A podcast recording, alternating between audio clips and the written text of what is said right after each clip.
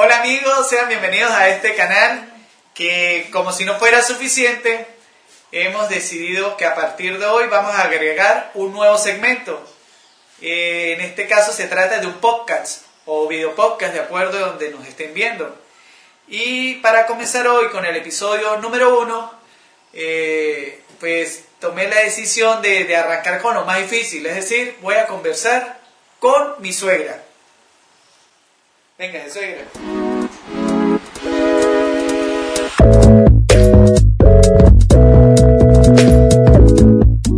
Bueno, y aquí la tenemos. Ella es mi suegra. Se llama Ana Evis. Y ya tengo, ¿qué? 20 años conociéndola. La, la conocí en los 15 años de mi cuñada Ana Eva. Ellos vivían en Margarita y yo aquí en San Cristóbal, estado Táchira, en Venezuela. Y una vez viajé para allá y bueno, allá fue donde nos conocimos. Después la historia de cómo me casé con, con Anibelín, que es mi esposa, pues la contaré en otro podcast. Pero hoy venimos a hablar eh, un poco de por qué será que las, las suegras no quieren a los yernos. ¿Cómo estás, señora Evi? Sea bienvenida. Bien, gracias, Ido. ¿Qué le parece a usted esto de, de, de, de estar grabando para YouTube? ¿Qué opina usted de eso? Pues bueno, con los videos que he visto tuyos, buenísimos los que has hecho. Pero que me involucre a mí Es difícil, ¿no? Es difícil. es difícil. Bueno, bueno, no importa, vamos a, vamos a ¿Y seguir. qué quieres que te cuente? Bueno, vamos, a- vamos a comenzar por eso. Este, ¿Por qué será que las suegras no quieren a los yernos? Hay suegras que no los quieren porque será que, que, mm, no aceptan que, que alguien le quite sus hijos. Sí, no, yo veo también eso de que lo que pasa es que se, se enamoran de los hijos y no aceptan que ya los hijos tienen que hacer su que propia vida. que, ajá. Este, pero yo por el contrario siempre he sido muy realista. Así como yo hice mi vida, sé que mis hijos tienen que hacer la suya. Bueno, yo también opino, yo también opino que lo que pasa es que también hay yernos que le dan mala vida a, los, a, las, a las esposas, ¿no? Exactamente, entonces este, depende de la actitud de los yernos, pues la suegra también Sí, ¿no? tiene su reacción. Este, pues yo con Guido nunca he tenido problema, se porta bien desde siempre, mm, desde novio. Y la, y la, y la nuera favorita de ella es este Meralis. Meralis, claro, es la única que tiene. Mm. La no única tiene- nuera que tengo, Meralis. Por eso es que la Es una, para mí los yernos son unos hijos más que, que Dios me ha regalado. Ajá. Mm. Y, y, su suegra, ¿cómo era usted con su suegra, señora? Ah, mi suegra. Mi suegra. No, bueno, sé que sí me quería, sé que sí. De paso que al principio fue alcahueta. De novio fue alcahueta porque me traía las cartas de, de, de Pablo que me mandaba desde Caracas para acá, para el Táchira, Imagínese prestando el servicio militar. Imagínese eso. Que prestaba servicio militar. Y en- escondida ella me las entregaba. Sí. Escondida porque yo era muy niña, una niña apenas. Mira, yo no sabía eso. Sí. Y después que nos casamos, pues muy joven, me, me casé muy joven y, y, pues ella se agarraba de ahí para, para asustarme. Cuando quería que yo no hiciera algo o, o que hiciera algo como ella lo quería, me amenazaba con el patebuzo. ¿Qué Yo no es sabía que era eso, solo se lo escuchaba, pero el patebuzo yo entendía que era como el, el, el demonio, el diablo, qué sé yo. Sí. Que me iba a poner el patejuzo a la pata para que me persiguiera. Claro. Y, ¿Y cómo, eso me atemorizaba. ¿y cómo eran lo- lo- los suegros con, con el señor Pablo, con su esposo? Ah, no. Bueno, mi, mi mamá lo, a él siempre, siempre lo, a- lo quiso. De novios no, porque por lo muy, muy jovencita, pues no aceptaban. No me aceptaban, pero este, mi padre nunca, no, no lo quería, no lo quería.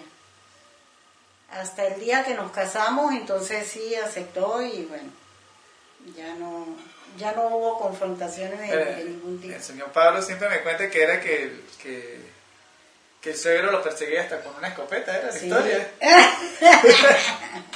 ¿Sí o no? Echando broma, pero, pero sí, bueno. Sí, de sí. esos viejos que acostumbrados a trabajar en el llano siempre cargaban una, una machetilla, una cuchilla por aquí.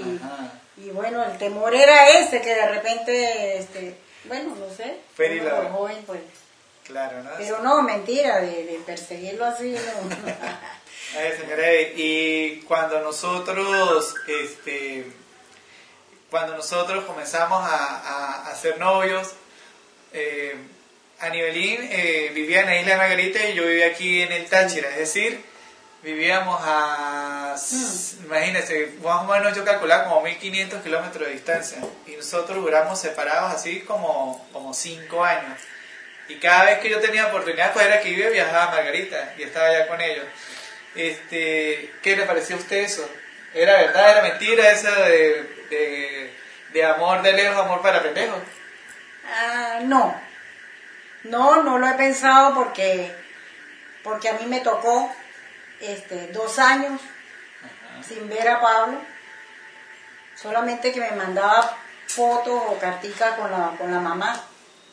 Imagínense. Y entonces, y era un amor, bueno, indescriptible. Sí, no, antes nada de WhatsApp ni, No, ni mensaje de texto. y ni hablar por teléfono, carta, nada. No, no, cuando eso no teníamos forma de comunicarnos, sino carta. Y eh, bueno, el señor Pablo estaba, era por la milicia, era, ¿no? porque prestó servicio militar en Ah. Miraflores. Ah, él- él trabajaba en Miraflores, era, ¿no? Sí, cuando Raúl Leoni, Imagínense, ya es tarde nomás, cuando Raúl León, él era escolta presidencial, sí, era, ¿no? sí. Sí, y, y después, cuando Y usted... yo lo esperé, lo esperaba estudiando primaria. Imagínese. Y después usted este, se casó y tuvo a, a- a su primer hijo, Alexis, que es el hermano mayor. Este, ¿Cómo era usted con la suegra? ¿Sí la veía seguido o no la veía seguido? Eh, no, Nada. no. Al principio recién casados, pero no teníamos todavía niños y, y bueno, cuando lo tuve, pues la llegué a ver. Pues ella via- se fue para San Juan de los Morros a vivir. Y de vez en cuando viajaba ella para acá, para San Cristóbal, y, y después yo estuve viviendo en San Juan de los Morros también. Ajá. Y estuvimos cerca, yo no tuve tampoco con ella, sí hubo temporadas largas con ella y todo. Eh, de hecho, viviendo yo en Margarita, este, Pablo la llevaba para Margarita y pasaba unos meses allá conmigo. Y, Ah, ¿Y cómo, es, ¿Y cómo es eso de que su suegra le, le gustaba asustar a los niños? Ah, sí. ¿Por qué? ¿Por qué? ¿Qué era lo que hacían? no sé, así como me asustaba a mí con el, con el patebuzo. Ajá. Pero ella a los niños los asustaba, se, perdón, se echaba el pelo así hacia adelante, el pelo largo. Lo tenía largo, ¿no? Ajá. Lo tenía muy largo y se lo echaba hacia adelante. Sí, ¿Y qué hacía? huele, uh, los asustaba, o, Sí, sí. o se sacaba su prótesis y bueno, entonces, pero ella echando broma por asustarlo, también era bromista como, bueno, el, el hijo, mi esposo salió a ella, pues, eran de- muy chistosos y muy... ¿Qué tal? no? Ajá, y ya después cuando estaban los chamos grandes, los, bueno, grandes no, supongamos Arley, Alexis, que son mi- mis cuñados mayores, este, ¿qué, ¿qué recuerda usted de esa época de ser madre, joven, este, con el, el señor Pablo ya viajaba en esa época, ¿verdad? eh, sí, tuvo un tiempo, fue policía y- en Umuquena. y Imagínese, pasaba por allá un mes, dos meses. imagínese. Sí, Ajá, y usted criando a los chamos, ¿quién enseñó a usted a criar niños? nadie. Nadie, sola. Sola. Este, yo, de hecho, mi amita, mi madre, este, ella recién dado yo de mi primer hijo, lo tuve a los 16, A los 16. apenas. Ajá. Cuando eso nunca nadie le decía a uno, esto se hace así, esto no. Este, y sola, yo nunca le pregunté a nadie nada, esto se, nada, ni nadie me, me dio un consejo, sino por instinto, eso yo siempre lo he dicho, por instinto maternal ya uno sabe lo que tiene que hacer. O sea, usted era la que le daba sopa en el tetero a los dos meses. Sí, sí, en serio. Sí, y jugo. Jugos, todo, ¿no? Ajá. Y, Y bueno, fíjese, eh, tan, así que, que mi amita llegaba a las 6 de la mañana y que a hervirme los teteros o a lavarme los pañales, porque en ese tiempo eran pañales de tela, lavados, no era pañal desechable. Imagínese. Y cuando ella llegaba a las 6 de la mañana ya yo tenía hervido los teteros, ya yo tenía los pañales tendidos en la cuerda. Nunca. Y de los otros los parí, uno en La Guaira y la- las hembras en Margarita. Y yo nunca tuve... Nunca tuvo apoyo de, de nadie que la estuviera ahí, ¿no? Ni tuvo muchacha de servicio, ni nada de eso. No, no, Nada. no. Y crió a, a cinco. Sí. Cinco ella sola. Y Pablo viajando toda la vida con camiones, con viajando pues por, por el país. Ay, ¿cómo era eso de...? Llegaba los fines de semana y, y a dedicarme a ayuda. Ah, eso sí, él llegaba, yo tenía la montaña de ropa para planchar y él era el que me planchaba la ropa. Está bien, está bien. Esto es bueno. me ayudaba a planchar los fines de semana y con los muchachos, bueno, a salir, a, a cantar, a... Sí, bueno, eso es la, la parte de... Lo que pasa es que la familia de ellos, pues, tuvieron un grupo musical, o tienen un grupo musical, pero eso lo vamos a dejar para otros episodios. Yo quiero ver este, la parte en la que cuando eran niños, o sea, cuando Alexis y Arley iban para el colegio, ¿cómo era eso? O sea, ¿cómo era eso de que estaban pequeños, tenías que, este, tenía que cuidarlos y ya estaba, me imagino que ya estaba recién nacida Nivelín. Bueno, cuando... Lo que pasa es que yo los tuve de cuatro, a, cuatro en cuatro. Ajá. Cada quien se lleva cuatro años. Ajá. Cuando nació Ar- eh, Arley, el segundo, Alexis tenía cuatro años. Pues era un bebé. Cuando Alexis empezó a ir a la escuela, todavía, todavía Arley era un bebé. Ajá, claro. Este, era un niño, pues todavía no de, de- y entonces me dio tiempo de, de- pero entonces qué, qué pasaba, pues tenía que cargar con uno mientras llevaba, le llevaba al otro a la escuela y lo iba a buscar y lo ¿ya? después por la distancia que se llevaba cada uno cuando yo tuve a Evelyn ya el mayor tenía ocho años. Ya me podía ayudar más. Me ayudaba pues ¿Sabe que los, mis hijos Guido y Sofía aprendieron a leer y escribir por, por ella, sí? Me imagino que fue igual con lo suyo, ¿verdad? Usted fue la que le enseñó a Sí, leer y a escribir a sí. ellos, ¿no? todo, todo. Sin usted haber tenido título de, de, No. de bachiller ni No. nada, ¿no? Porque ella se graduó fue ya después de, de- que Sí. tuvo todos sus nietos, de todos sus hijos. Eh, y, ay, ¿cómo era eso? ¿Cómo, ¿Cómo usted, o sea, quién dijo usted, mira, así se enseña a leer, así se enseña a escribir? ¿Usted fue por iniciativa propia? por iniciativa propia, por, o sea, porque yo fui, a pesar de que no había tenido un estudio muy avanzado, pues lo que hice, hasta donde estudié lo asimilé bastante. Ajá. Tenía buena letra, buena lectura, buena la matemática y me gustaba leer, revisar los libros de los muchachos y aprender de... Yo llegaban, cuando ellos llegaban, lo primero que, antes de quitarse el uniforme y antes de comer, ¿qué vieron hoy? Le revisaba los cuadernos. Sí. ¿Hoy qué clase vieron? Eh, tal cosa, tal cosa. Ajá, esto es. ¿Lo entendieron? ¿No lo entendieron? Dígame lo que no entendieron. Y yo leía la clase, yo lo entendía primero y les explicaba. Y, es- así yo aprendí. Lo que no sabía lo aprendí con ellos. Exacto. Y en esa época, cuando estaban niños, estamos hablando de Margarita, en, el pueblo se llama Boca del Río, que eso queda en la península de Macanao, allá en, la isla de Margarita, estaba en una parte de Venezuela. ¿Qué le cocinaba usted a los chamos? ¿Qué le gustaba a usted cocinarle a ellos en esa época? ¿Qué recuerda usted así con esa cercanía a, a la orilla de playa? Porque la casa de ellos queda cerquita a la playa. ¿Qué le gustaba cocinarles?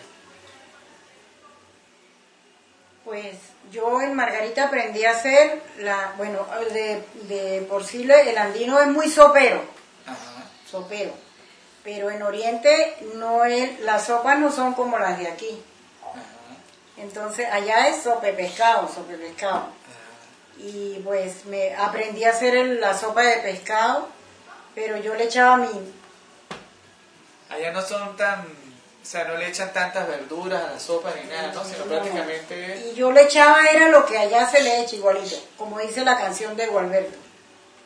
Ocumo, yuca, uyama y la bananita verde. Ajá. Y el limón, bueno. el- Que la bananita verde no se ve en toda Venezuela, ¿no? No, Eso ese se- era el topocho. El topocho. Ah, Pero entonces yo le daba, eh, o sea, mi sazón con el ajo, con el ají, con, bueno, descubrí por allá que, ay, no, eso es secreto. y las mismas vecinas mías, que eran margariteñas, este, ellas no, nunca les quedaba, siempre decían, los hijos de ellas no se comían las sopas de pescado hechas por ellas, sino las que yo hacía porque las sopas de pescado mías eran mejor, especial según ellos. Yo creo que sí. vecinos, si se la comían era por algo. Ah, ¿Y qué otro? Jenny, una niña de hija de, Jan- de una de las vecinas, Ajá. todavía, ella lo recuerda, ella dice que la sopa de, la sopa mía de pescado, la- ella, Ay, ¿y, ¿y a usted quién le enseñó a hacer el pastel de chucho? ah, Nadie, usted sola. nada, yo lo comía, si lo comía en un restaurante, Que es buenísimo, el pastel de chucho es espectacular. Este o me llevaba a alguien, entonces yo veía qué era lo que tenía Ajá. y cómo estaba, ajá, antes de comérmelo yo lo revisaba qué era lo que, y así, y yo misma lo hacía, o sea, yo, O sea, aplicaba lo que hacen hoy en día los ingenieros, que le ingeniería a la inversa, ¿no? Iba desmenuzando para ver qué era lo que tenía, ¿no? Para qué era. Y- bueno, para los que no son de Venezuela ni de Margarita, bueno, incluso los de Venezuela, yo tampoco lo conocía, ¿qué es lo que lleva el pastel de chucho? este, plátano en tajada, maduro, Ajá. se hacen las tajadas. Chucho es un pescado, es que le dicen, yo no sé por qué lo llaman así, pero es como el tipo de, como el, el cazón, el turo, algo así, un pescado, Ajá. es un pescado que lo dejan salar, salado, Ajá. Y, y pues bueno, hay la forma de sacarle la sal, se, se deja en agua, se pone, se deja remojando en agua, al otro día se, se, o se le saca, se cocina, se hierve y se bota esa agua salada y queda normalito. Entonces ese pescado se prepara un guiso, el guiso y, y, y se, se le echa el pescado enmenuzado. ¿m? Entonces el pastel de chucho se pone la capa de, de, de plátano, Como un pasticho. como el pasticho igual, Pero son creo que la- le dicen a lasaña por allá en otro Ajá, la lasaña. Entonces la base son los plátanos. El plátano maduro, Plátano maduro. hecho en tajada, Ajá. frito. Ajá.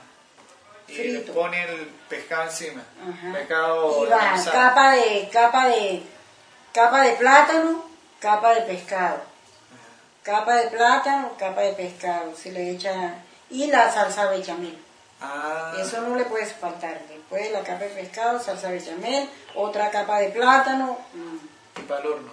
y al horno Y, y en esa época, este, eh, ¿cómo era el, el pueblo Boca del Río? ¿Cómo era, cuando usted llegó allá a ese pueblo, cómo era la, la gente? ¿Sí? ¿Qué tenía así que usted le llamó la atención? Que diga, yo nunca había visto esto en mi vida. Sí, el ambiente. la gente muy popular muy popular este anti y antiparado o sea eran ellos muy ellos sí muy naturales Ajá. las mujeres pues andaban en, en bata de casa igualito salían a la calle así si tenían que salir descalzas salían descalzas Algo que usted nunca había visto en su vida, ¿no? y, este, uno acostumbrado aquí a andar, o sea, decentico, bien vestido y calzado y, Calzado, claro. ajá. Y allá no, claro, a orilla de playa, pues la gente anda... Claro, el clima lo lleva a eso, ¿no? El calor también lleva a que la gente esté El vestida así. calor también. Ligero. Pero entonces, mucha naturalidad en las personas, o sea, no veía uno, pues, Cuando la gente hablaba... hipocresía. Ya después que fue entrando gente de otras partes y eso, pues, como Cambió, que fue ¿no? cambiando. Y cuando usted Pero escuchaba a la gente... Nata, nata, margariteña es una belleza. Son Y- gente muy... Y cuando usted escuchaba que ellos hablaban así gritados como hablan los Ah, sí, ¿usted le, le pegó o no le pegó? Se me pegó. Se le pegó. Porque cuando yo fui para Margarita y, y la gente empezó a hablar con uno, primero que no se le entiende. Los Ah, sí, al, eso. al- al principio no se le entiende, y más de ese pueblo porque hablan muy rápido, es que hablan muy rápido. Y hablan gritado, claro. Ellos están acostumbrados porque yo lo que deduje es que, claro, el viento, el viento cuando no están ahí ellos ahí en la orilla de playa, pues hay que hablar duro, porque si no nadie te Sí, escucha. sí. Y yo no entendí, yo creía que todo el tiempo me estaban como regañando. Ah. Diferente a como somos aquí en los, en los Andes, que uno habla más pausado y uno habla de usted y uno habla señora Evi. Ah, no, allá, allá cualquiera, este, mira tú, cara verga, cara cara, cara", y te empiezan a hablar. Mira, muere. Eh, ese muchacho que... Sí, eso pasa mucho. Este, bueno, y ya bueno, ya para finalizar, eh, ¿y qué, qué fue lo que usted aprendió de esa gente allá cuando usted llegó? Las, las cosas nuevas que usted aprendió, que usted decía, bueno, yo de verdad tengo que adaptarme a esto porque así se vive aquí. Por ejemplo, este, me- a mí una cosa que me, me- me costó adaptarme en el tiempo que estuve viviendo allá fue el problema del agua, porque está en una zona eh, de casi semiárida, ¿no? Es, no, casi no es semiárida. ¿Usted cómo, cómo, le, cómo fue ese choque? ¿Cómo hizo usted para contrastar con eso? Pues, no sé, me, me parece, claro, fue un contraste porque eso, la falta de agua fue difícil. Fue difícil sobre todo para el momento de la crianza de los muchachos, para lavar la ropa, para, para bañarse, para, bueno, todo. Pero uno se ¿Llegaba era por cisterna o llegaba por tubería? Cu- Cuando yo llegué allá, llegaba era por sistema. Todavía no había tubería, ¿no? No. Entonces tenía que ir a caminar a veces hasta tres, cuatro cuadras con, con dos tubos llenos de agua, llevar a la casa. Sí, eso, eso es bien. Sí. Este, pero, pero yo siempre me he adaptado a todo. Fácil, rápido. Sí, Lo importante es que fue una época feliz. sí. Sí, eso sí. Hay bastante. Y se disfrutó mucho. Sí, sí, a mí, yo pienso que para mí fue fácil adaptarme a, allá, al pueblo de Bocarriero, a Margarita. Pero también mm, sé, sé que muchas de mis vecinas que ya ahora somos comadres, que somos, bueno, porque convivimos tanto tiempo, todo compartimos, ellas también se adaptaron a, a mí, a mis costumbres. Claro. Mm, De hecho, no voy a nombrar quién, porque no, Claro. pero también se, al- algunas se adaptaron a mi, a mi forma de vestir, Ajá. a mi forma de, de hablar también, de, de entender las cosas, la, mi manera de cocinar. Dígame. Iban y me consultaban cómo se hace esto, por qué la comida tuya huele tanto, huele tan rico, por qué sabe tan rico. Entonces, bueno, este, ve, fue un compartir muy, muy bonito y un aprendizaje mutuo. Muy bien. Bueno, este, ya creo que con esto pues le ponemos punto final a este episodio número uno del podcast. Eh, me gustaría que en los comentarios eh, dejaran ahí este, qué les pareció, si les gustó este nuevo segmento. eh, y si les gustaría, bueno, yo, yo la voy a traer para una segunda parte, si no me digan nada, voy a traer para una segunda parte porque hay mucha historia más que yo quiero dejar constancia, yo quiero que eso quede grabado para bueno, para, para gusto personal, para mis familiares, para nuestros amigos que nos ven y nos siguen. Este, por favor, suscríbanse al canal, denle like y compártanlo con todos sus amigos. Eh, en los enlaces de en la descripción voy a estar dejando en, en qué sitios pueden descargar el podcast y bueno, aquí a través de YouTube los invitamos a que nos sigan viendo. Gracias, señora Evi. De nada. Bueno, bien, chao.